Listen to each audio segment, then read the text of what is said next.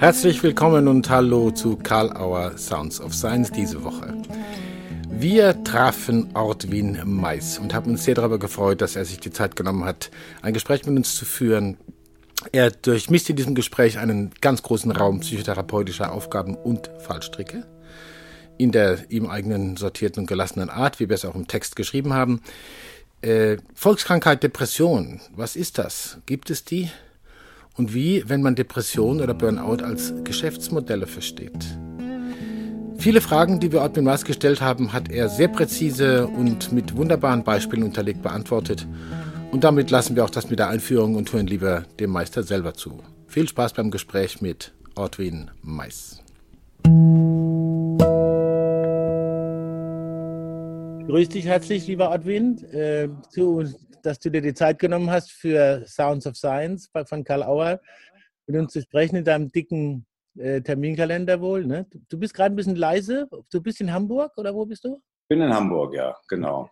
Ja. im Institut, nehme ich an, ne? Genau. Ich bin im Institut, richtig, genau.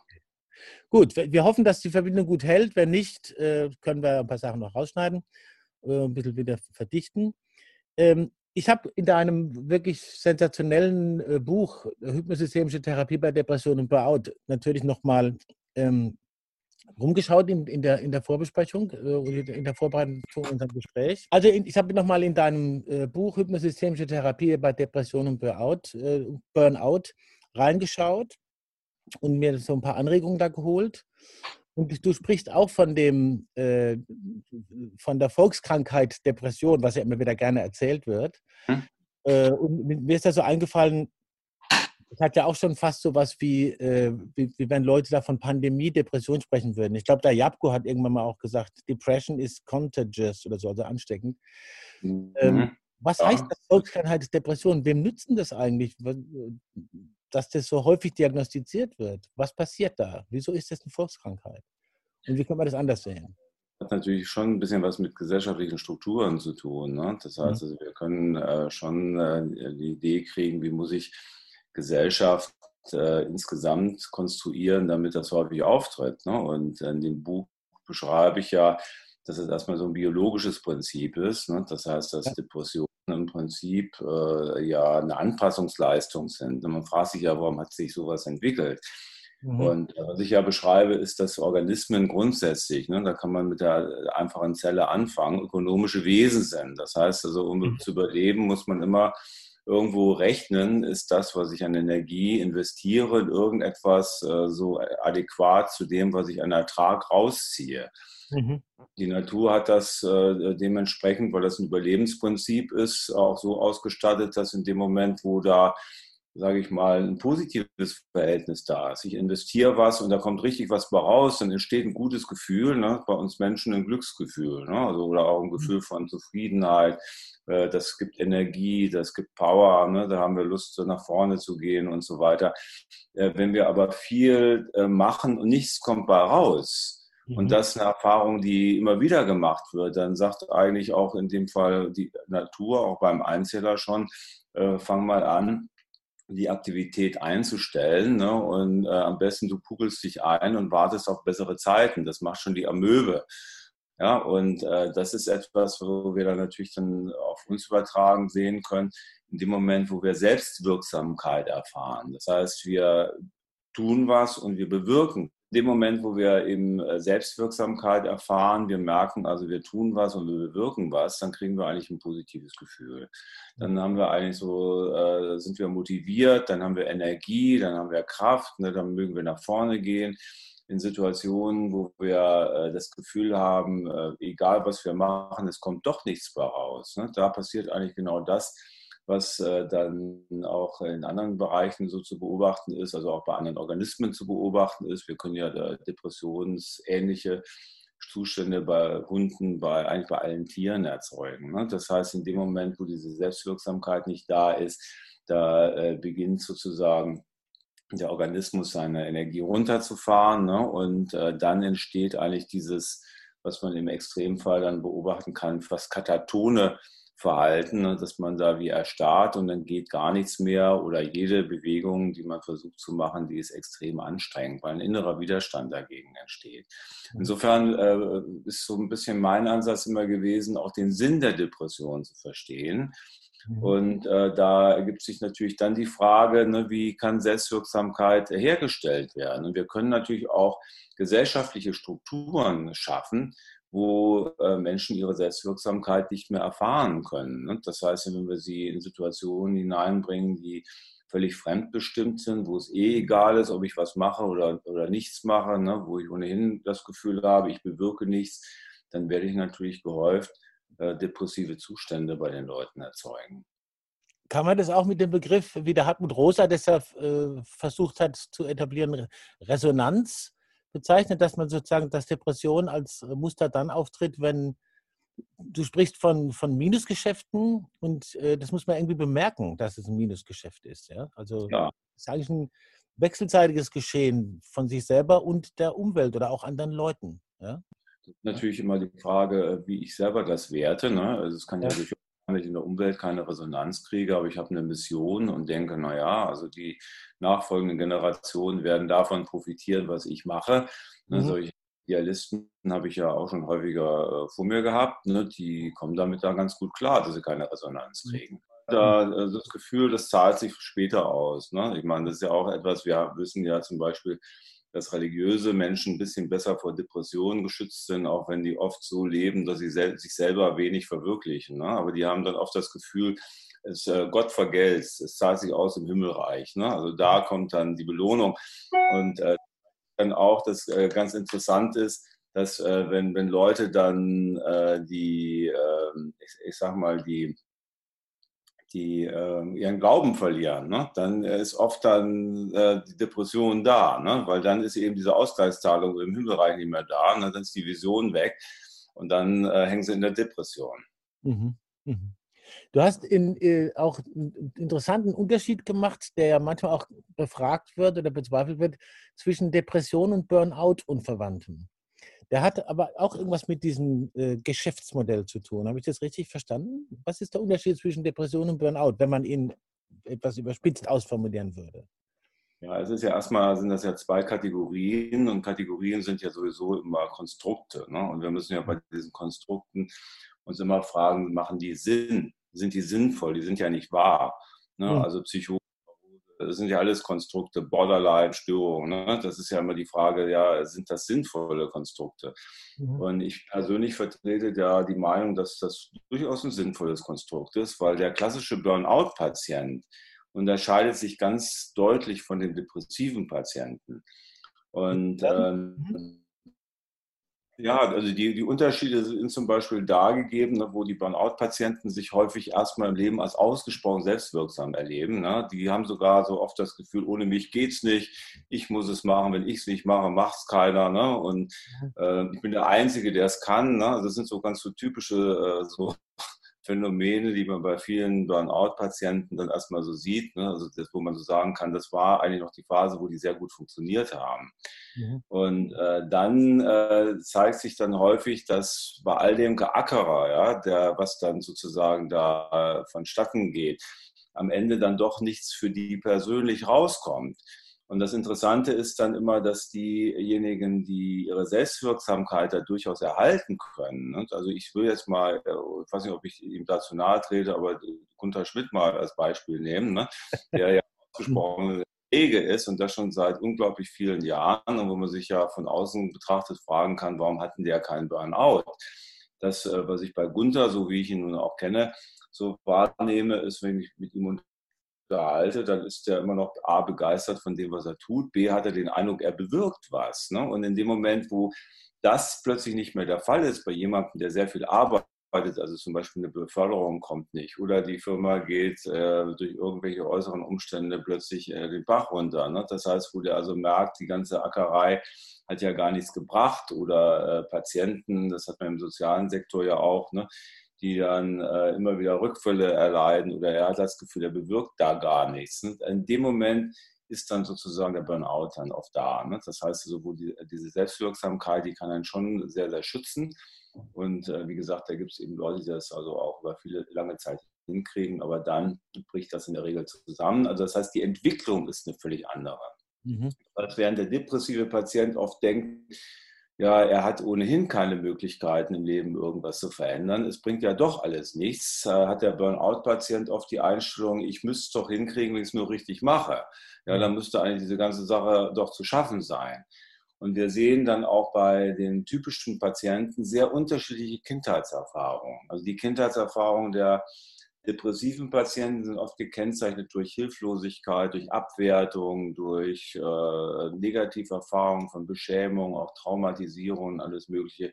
Der typische Burnout-Patient, der kriegt eigentlich in seiner Kindheit dann oft so eine Botschaft, äh, prima, dass du da bist, toll, dass du das machst. Äh, der gerät ganz oft in, in Rollen auch hinein, die unadäquat sind, also Aufpasser für die Geschwister, der Mutter zur Hand gehen, der bessere, bessere Papa als der, ne, der da ist. Ne? Und er hat dann oft auch so ein Gefühl von Grandiosität. Ja, mhm. also ich bin derjenige, der es tun muss. Äh, gleichzeitig kommt im Gepäck die Überforderung. Ne? Das heißt, eigentlich schaffe ich es gar nicht.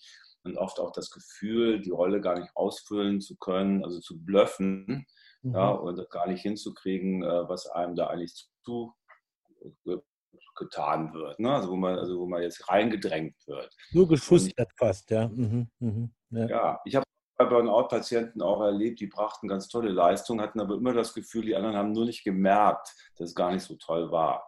Und da waren immer so Kindheitserfahrungen, zum Beispiel da, ne, so wie du bist besser als Papa, wo der Sohn ja dann merkt, er ist es doch eigentlich gar nicht. Er kann doch die Rolle gar nicht ja, ausfüllen. Ne? Das, das, da muss ja jemand sich täuschen.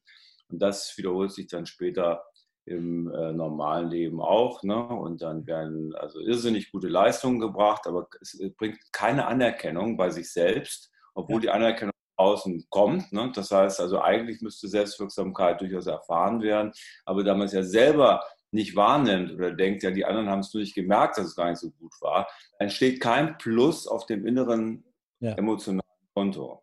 Ja. Also, du hast es ja gerade angesprochen, diese, diese Selbstwirksamkeit, also auch selbst wenn, wenn jemand anders beobachten würde, dass äh, die Anerkennung der Leistung da ist, wird sie nicht so wahrgenommen. Wenn ich das richtig verstanden habe, ähm, ist ja da drin auch ein Stück konstruktivistische Idee, die ja auch ein gewisses Risiko in sich tragen könnte mit Klientinnen und Klienten. Also äh, ich kann es nur unbeholfen ausdrücken, man lädt die Leute ein oder man kann die Leute einladen, ihren eigenen Anteil an dem Basteln oder dem Herstellen von Depressionsmuster oder Burnout-Muster zu erkennen und von dort in die Selbstwirksamkeit zu kommen, um dieses Muster zu unterbrechen. Kann man das so sagen oder ist das jetzt etwas äh, krude formuliert? Äh, äh, ich würde mal sagen, dass um das zu durchbrechen, da, da stocke ich, ne? weil oft zeigt sich, dass diese kognitive Erkenntnis, dass das so ist, überhaupt nichts bringt. Ja? Wir müssen schlichtweg sehen, dass diese Grundannahme der kognitiven Verhaltenstherapie, dass das Denken, das Fühlen bestimmt, so nicht haltbar ist. Ne? Wir müssen erkennen, dass in vielen Fällen ne, oder in den, in den häufigeren Fällen das Fühlen das Denken bestimmt und nicht umgekehrt. Ne? Das heißt also, die, die wissen ja, manche denken ja auch, ja, es ist ja eigentlich alles in Ordnung, aber sie fühlen es ja nicht. Das heißt, da gibt es eine andere Ebene. Ne? Und ich kriege eine schwere Depression nicht durch anderes Denken dann in den Griff. Das ist etwas, was die äh, jungen Kollegen ja aus den Büchern immer so dann manchmal so, so rausziehen, wenn man die KVT sich da anschaut und dann scheitern sie alle. Und äh, was dann oft dann passiert, das habe ich zumindest auch so beobachtet, ist, dass manche dann auch hingehen und jetzt das Scheitern in der persönlichen Inkompetenz sehen. Warum kriege ich es nicht so hin, wie es im Buch beschrieben wird? De facto funktioniert es einfach nicht. Mhm. Ja, und wir müssen oft an diese alten Muster ran. Das heißt also so an die alten Erfahrungen von Hilflosigkeit, von Abwertung, von Beschämung, von Traumatisierung, was alles da so im Hintergrund ist. Und wenn sich das nicht ändert, wenn sich da nichts ändert, über die alten Kindheitserfahrungen, die gemacht worden sind, äh, wo jemand in unpassende Rollen zum Beispiel hineingedrängt wurde, da müssen wir was verändern. Und äh, sonst ist es sehr, sehr schwierig mit diesen Patienten, die ja manchmal auch kommen und sagen, es kam wie aus heiterem Himmel, es war kein richtiger Auslöser da. Und äh, da können wir ja oft dann auch sehen, da gibt es auch äh, dann nur minimale Auslöser, aber die aktivieren alte Konflikte. Mhm. Also als Beispiel nehme ich immer, äh, ähm, das habe ich auch in dem Buch als Beispiel gebracht, das habe ich, glaube ich, in einer Seite äh, schildern können, ne? so dass man es, glaube ich, nachvollziehen kann wo eine Frau zu mir kommt, die äh, totale Angst hat vor Veränderungen, die in diesen Situationen immer erstarrt, die nichts hinkriegt, die nichts äh, bewältigt kriegt dann, die sich völlig gelähmt fühlt, in eine völlige Depression hineinstürzt, wo man ja sagen könnte, Mann, Veränderung ist doch was Tolles, ja, und äh, wenn sich nichts verändert, ja, dann, äh, ja, äh, dann, dann entsteht ja auch nichts Neues. Das kann man mit der besprechen. Das, da sagt die auch ja. Nur das ändert nichts an diesem Zustand. Mhm. Und dann zeigt sich als Hintergrund, das ploppt doch auf eigentlich in einer Arbeit. Da muss ich keine zehn Sitzungen machen, das mache ich in einer. Jetzt ist, das klingt ein bisschen merkwürdig, aber in so einem Fall ist das so. Ja? Mhm. Also nicht in allen, ne? aber in, in, so einem Fall ist das so. Dann äh, kommt die plötzlich in eine Situation im Alter von sieben Jahren, wo mhm. ihr ihre Mutter eröffnet, dass man heute ausziehe aus der Wohnung und der Möbelwagen schon bereit stände und sie ab heute einen neuen Vater in, in, ähm, in Gestalt des Liebhabers der Mutter habe, den sie auch noch nie gesehen hat. Und äh, der jüngere Bruder, gar nicht verstehend, was jetzt los ist, freut sich, dass man jetzt mit so einem großen Auto fährt. Und Mutter, ne, die kann sie jetzt gar nicht angreifen, ne, weil sie natürlich eigentlich stocksauer sein müsste darüber, sitzt am Tisch und heult. Ne, das heißt, da geht es auch nicht. Und besonders schlimm wird es jetzt, dadurch, dass er auch dann A, ihren Vater über, über Wochen und Monate nicht sieht und sich auch noch trennen muss von ihren geliebten Großeltern, die sie auch über lange Zeit nicht sieht. Das heißt, das Kind erfährt eine Veränderung von außen, die es nicht verhindern kann, die es völlig hilflos macht und aus allem rausreißt, was bisher am Positiven da war. Dass so jemand dann Angst hat vor Veränderung, ist nachvollziehbar. Mhm. Und das, das muss man jetzt bearbeiten. Das heißt, so eine alte Situation, lässt sich nur bearbeiten auf, einem relativ einfachen, auf einer relativ einfachen Grundlage. Nämlich es gibt im Gehirn dieses Prinzip Fire Together, Wire Together. Mhm. Das heißt, wenn ich die alte Erfahrung nicht nochmal aktiviere, das heißt, dass sie nochmal spürbar und erlebbar wird, und dann verknüpfe mit einer Ressource, ja, das kann man dann, das habe ich im Buch, glaube ich, beschrieben, wie das geht, ja. ja. dann ändert sich nichts daran. Jetzt kann man sich fragen, was ist die Ressource? erstmal natürlich, dass ich wie als gutes Elternteil diesem Kind dabei stehe, dass es unmöglich ist, was da passiert. Mhm. Und dass es das Recht hat, sich dagegen zu wehren. Und dass es das Recht hat, auch zu sagen, was es will. Und dass es, wenn die anderen nicht in Bewegung kommen, das habe ich sie dann gefragt. Ich habe dann sie gefragt, schau doch mal mit den Erwachsenenaugen, ne, nachdem dieses Verständnis erstmal da war, auf das Kind. Was würdest du dem denn sagen? Ja, da hat die gesagt, das bringt nichts, auf die Erwachsenen zu warten. Ne? der würde ich sagen, werd selbst aktiv. Mach was.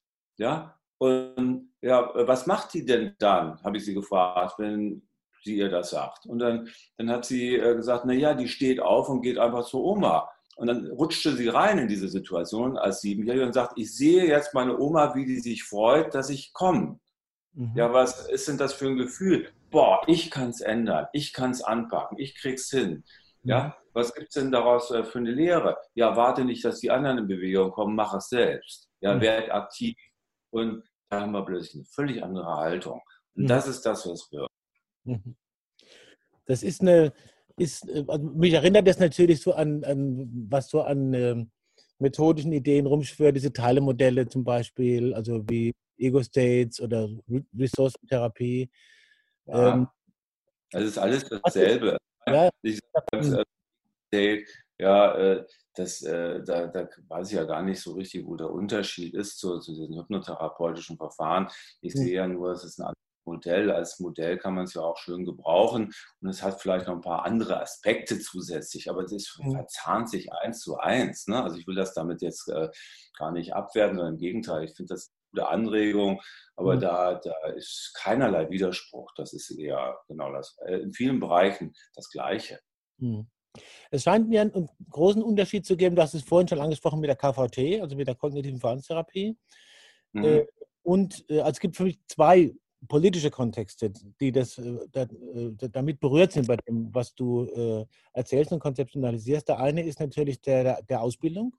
Was müssen Psychotherapeutinnen und Psychotherapeuten drauf haben, um eher zu solchen Lösungsideen oder, oder zu solchen methodischen Prozessen zu kommen? Äh, fangen wir mal damit an. Wir sind ja im Moment gerade in einer großen Bewegung mit, auch durch die Anerkennung der systemischen Therapie, äh, Psychotherapiestudium und so weiter. Was äh, wäre die eine Seite der Befürchtungen, die da jetzt gerade äh, vielleicht im Raum stehen und was würdest du fordern oder wünschen wollen, wenn du sagst, Leute, wenn ihr auf die, in die Praxen geht, das und das solltet ihr beherzigen? In drei, vier Sätzen oder zehn. Das äh, Erste ist natürlich, dass äh, sich das in der Uni verbreitet, was sich operationalisieren lässt. Ne? Das heißt also die ganzen Dinge, die, die man angeblich wissenschaftlich untersuchen kann. Äh, sehr äh, erhellend war äh, der Versuch jetzt der Hypnotherapie, da die Wirksamkeit für zum Beispiel für den Bereich Depression dann darzustellen. Da ist also dann versucht worden, eine große Studie zu machen. Die ist, ich, ich sage jetzt mal ganz klar, was ich denke. Ne? Also, und äh, da, da ist als erstes versucht worden, die Hypnotherapie operationalisierbar zu machen, in der Hinsicht, dass man gesagt hat, in der ersten Stunde machen wir das, in der zweiten Stunde machen wir das, in der dritten Stunde machen wir das. Das heißt, es wurde ein Konzept entworfen, was völlig am Patienten vorbeigeht, weil es sich nur so operationalisieren lässt. Es wird also nicht geguckt, was der Patient für ein Thema hat, mit wem arbeite ich jetzt wie.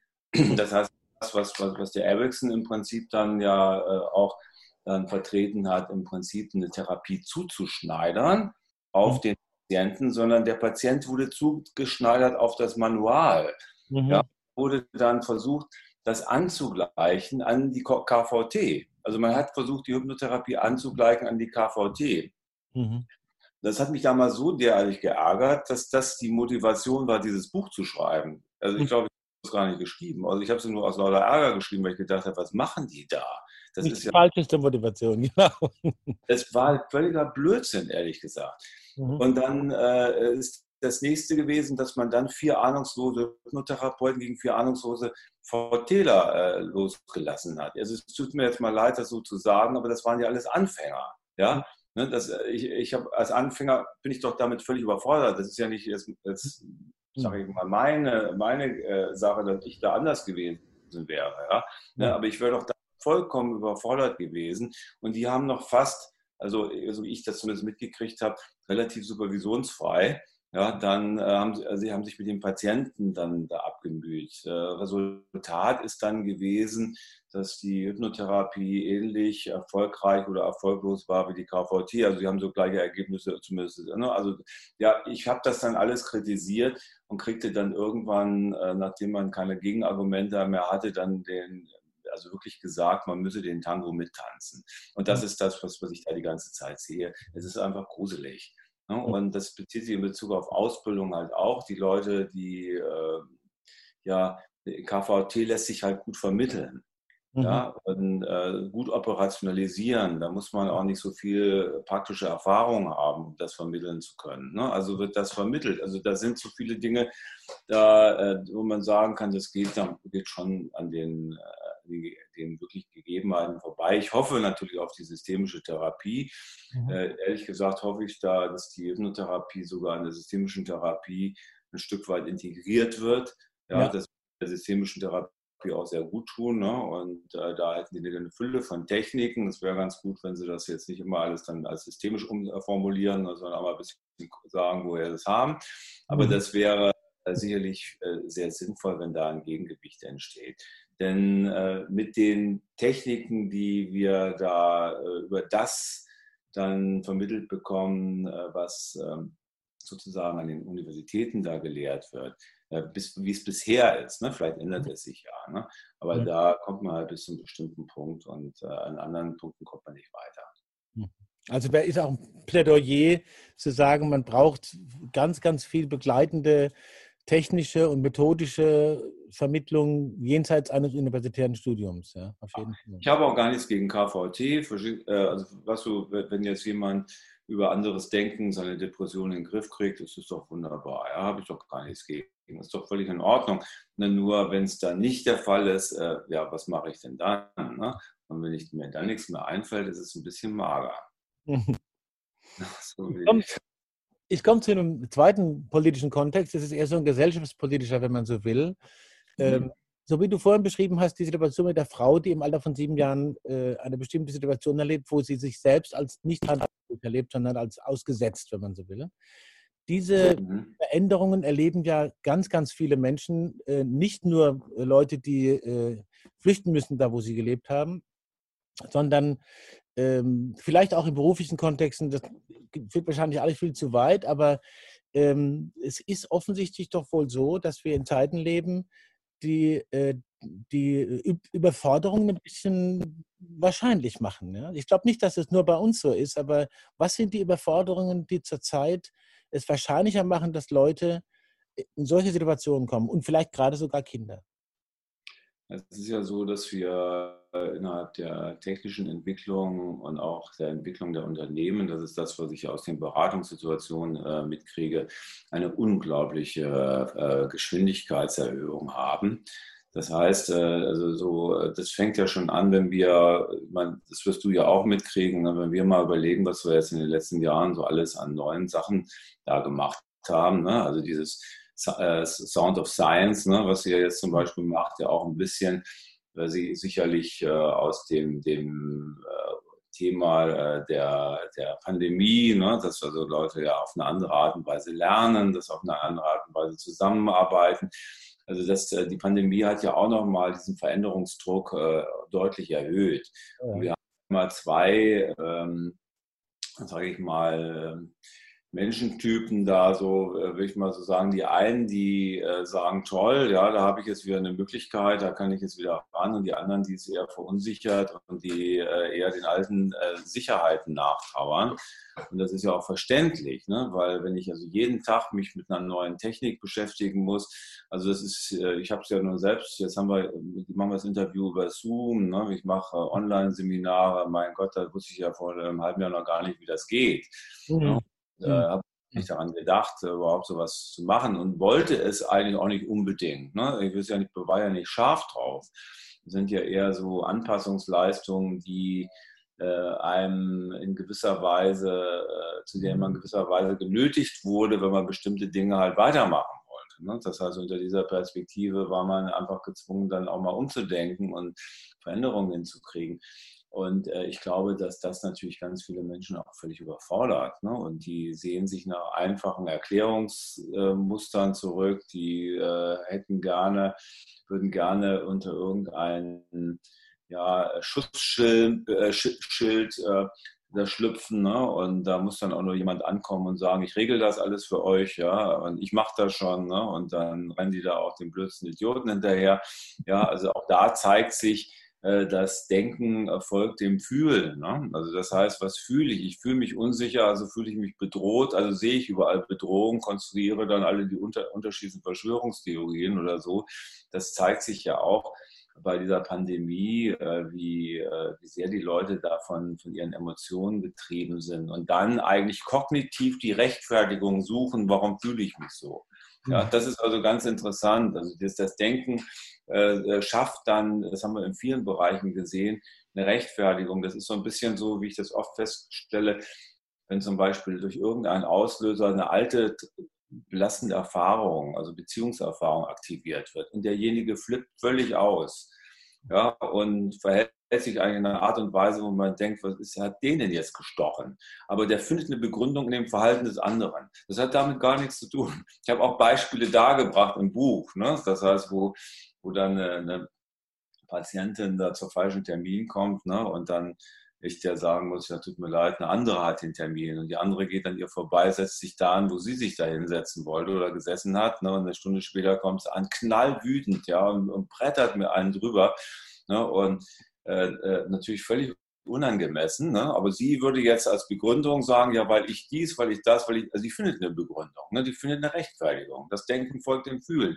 Ne? Und dann äh, sage ich, ja, mein Gott, Sie sind ja wahnsinnig wütend. Ja, Sie spüren es ja am ganzen Körper. Ja, schließen Sie mal die Augen. Wie alt fühlen Sie sich denn? Vier. Ja, was kommt hoch? Eine Situation.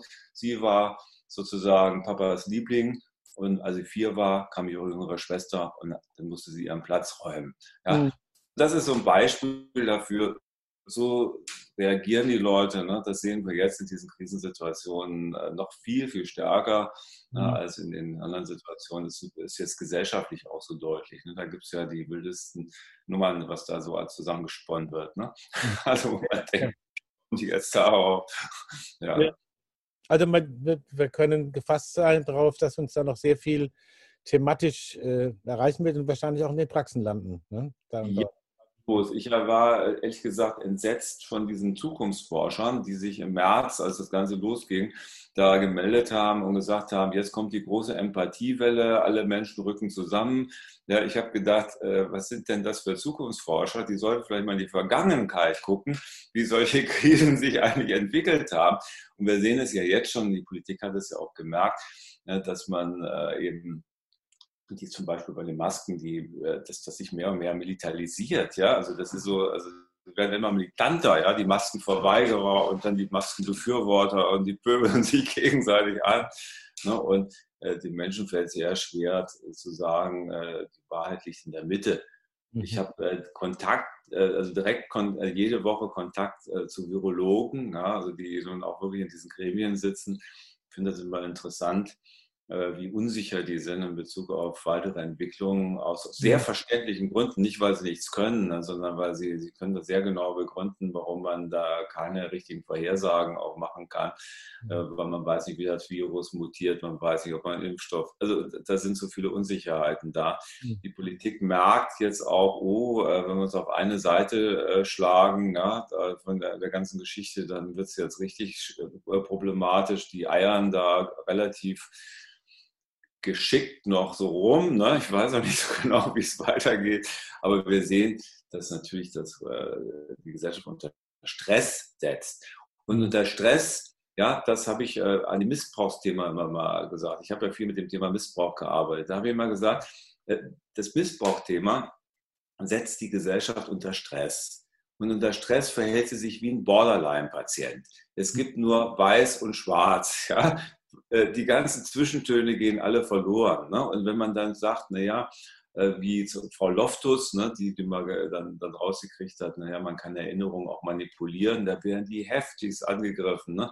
Und, und die anderen, die, die dann sagen, äh, sozusagen, äh, ne, so, das, dem Patienten muss man immer glauben, ne? das wird natürlich, da kriegen natürlich auch die Gegenreaktion. Es gibt dann nur noch zwei Fraktionen, mhm. ja, und die, die Mitte geht völlig verloren das ist ein bisschen zu befürchten, Gesamtgesellschaft. Also ich als Zukunftsforscher gucke da gerne mal auf die Vergangenheit und gucke mal, was könnte da rauskommen. Ich bin keiner, ne? ich weiß auch nicht, wie man dazu wird, aber ich äh, würde halt schon denken, ja, wir sind in einer schwierigen Situation, bin mal gespannt, wie wir da wieder rauskommen. Aber einfach ist es nicht. Hilfreich ist auf jeden Fall die Gelassenheit und der die Humorigkeit, mit der du solche Dinge ausdrückst. Ich danke dir sehr dafür. Ich gucke ein bisschen auf die Zeit, muss ich machen, das ist mein blöder Job. Ähm, ich würde mich auch freuen, wenn wir das irgendwann nochmal fortsetzen können. Aber ah. ich will noch die Abschlussfrage stellen, die, die eigentlich jeder gestellt kriegt. Angenommen, so, wir, wir gehen nochmal zurück vor dem Gespräch und du denkst, ah, die und die Frage, die könnte vielleicht kommen oder die würde ich mir vielleicht auch wünschen. Jetzt kam sie nicht. Gibt es da eine, wo du jetzt sagen würdest, das, die will ich mir selber noch stellen? Oder das will ich selbst noch thematisieren? Eigentlich, äh, zum Teil hast du die schon gestellt. Also die, eine Frage, die mich auch sehr beschäftigt, ist eigentlich auch, wie muss man Gesellschaft konstruieren, um äh, solchen Sachen wie dieser angeblichen Volkskrankheit, Depression auch vorzubeugen. Ne? Das heißt, was genau brauchen wir für gesellschaftliche Strukturen, sodass ähm, Leute äh, ihre Potenziale entwickeln und eigentlich das verwirklichen, was ich so ein bisschen beschreibe als das Ziel jeglichen Seins. Hm. Das ist ja eine interessante Frage. Was ist das? Ne? Ich habe mich ja viel damit, also ich habe mich ja ein bisschen damit beschäftigt, was äh, ist eigentlich das Kennzeichen von Leben? Ne? Wo äh, entsteht Leben eigentlich? Wie kommt es von anorganischer Materie zu lebenden Strukturen? Wo ist der göttliche Funke? Ne? Und mhm. das finde ich immer in, in, Seminaren interessant. Wenn ich die Frage stelle, kriege ich immer keine Antwort. Da kommen die Leute auf die Fortpflanzung. Ich dachte, mein Gott, da muss ja schon Leben da sein, damit ich es überhaupt fortpflanzen kann. Ja, aber was ist das Kennzeichen von Leben? Ne? Und das ist ja so etwas, wo dann, äh, das, wird dir vielleicht was sagen, ja? Äh, nämlich wenn du Maturana, äh, dich an hm. Maturana erinnerst. Ne? Der zitiert einen Chemiker Prigonet oder Prigo, also ich weiß nicht genau. Genau. Ja, den kennst du, ja. ja, ja der hat ja so äh, diese dissipativen Strukturen da, äh, äh, da beschrieben. Ne? Hat er auch einen Nobelpreis, glaube ich, für gekriegt. Und das sind ja so die kleinsten Bausteine, wo man feststellt, ne, so dass ähm, eben äh, diese Strukturen äh, eine Eigenschaft haben, ne, die ist übrigens sehr systemisch ne, an der Stelle, ne, nämlich auf sich selbst einzuwirken und damit ihre eigene Existenz zu verlängern. Ja, das heißt, ihren natürlichen Zerfallsprozess herauszuzögern. Also insofern ist Leben nur selbstreferenziell. Ne? Und jetzt ist immer die Frage, wenn, äh, wenn, es, wenn ich jetzt Leute frage, zum Beispiel, die wollen irgendwas erreichen, und ich frage, äh, wofür ist das wichtig? Was erreichen sie damit? Ne? Welchem übergeordneten Ziel dient das? Ne, und dann fangen die an, über das übergeordnete Ziel zu reden. Und ich frage wieder nach, ja, welchem übergeordneten Ziel dient das? Ja, was sollen sie damit erreichen? Dann kommt am Schluss das Gefühl von Lebendigkeit das steht immer oben. Das ist am, an der Spitze der Hierarchie. Mhm. Und wenn man dann fragt, und wie fühlt sich das an? Dann kriegen wir eigentlich was raus, wo wir sagen können, das könnten wir als Orientierung für unsere gesellschaftliche Entwicklung sehen. Die Leute atmen durch. Es mhm. weitet sich. Die richten sich automatisch auf.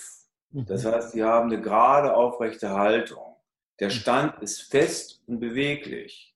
Mhm. Und nicht so nach dem Motto, ne, je schwächer die Argumente, desto fester der Standpunkt. Ne? Das ist, was wir oft so beobachten. Nee, ist fest und beweglich. Ja, das ist Lebendigkeit. Ja, und der Gang ist kraftvoll. Ja, weil da ist Power drin und gleichzeitig leicht und mühelos. Mhm. Und dann können wir mal überlegen, mein Gott, wann haben Leute das eigentlich? Ja, mhm. das ist ja dieses Gefühl, boah, du bist in deinem Saft, du entwickelst dein Potenzial. Ja, mhm. und das ist die andere Seite von der Depression. Ich mhm. hatte ja eigentlich vor, ne, im März einen Vortrag zu halten mit dem Titel Lift Your Mood. Das heißt, wie kommst du gut drauf? Das ist doch mhm. eine interessante Frage. Ne, das steht auf der anderen Seite. Wir sollten also nicht nur aufs Problem gucken, sondern vielleicht auch mal auf die Lösung. Ja? Also auf die Richtungen, die es geben könnte. Ne, das finde ich eine interessante Frage. Super, danke, dass du das noch eingebracht hast. Super, das hätte ich äh, nicht so auch rauskitzeln können, wie du jetzt bei dir selber. Vielen, vielen Dank dafür. Ah, schön. Godwin, ich hoffe, wir sind bald wieder mal äh, live zusammen. Und oh. ähm, schwingen den Tennisschläger, habe ich ja eh keine Chance bei dir oder sonst irgendwas. Und äh, freue mich, dass du dir Zeit genommen hast und hoffentlich bis bald. Ne? Ich spiele auch Bälle zu. Ja, liebe Freundinnen und Freunde, sicher eine der Lehren von solchen äh, Äußerungen, sich genau zu überlegen, wenn man einen Beratungsbedarf hat, wo man da hingeht. Vergesst nicht, uns positiv zu bewerten. Natürlich immer da, wo ihr uns hört. Hinterlasst eure positiv bewertenden Spuren. Am Wochenende geht die Autobahn-Universität weiter, nochmal mit Hans Albert, mit seiner wirklich fulminanten und umfassenden Vorlesung zum kritischen Rationalismus. Und in den beiden kommenden Wochen haben wir bei Sounds of Science keine geringeren als Otto Schama und Gunther Schmidt zu Gast. Und später Mechthild Reinhardt. Wir freuen uns, dass ihr alle bei uns in Sounds of Science in den Raum gekommen sind, sich mit uns unterhalten und für euch gute und wichtige Gedanken und Ideen zur Verfügung stellen. Viel Spaß weiter, gute Zeit und bis zum nächsten Mal.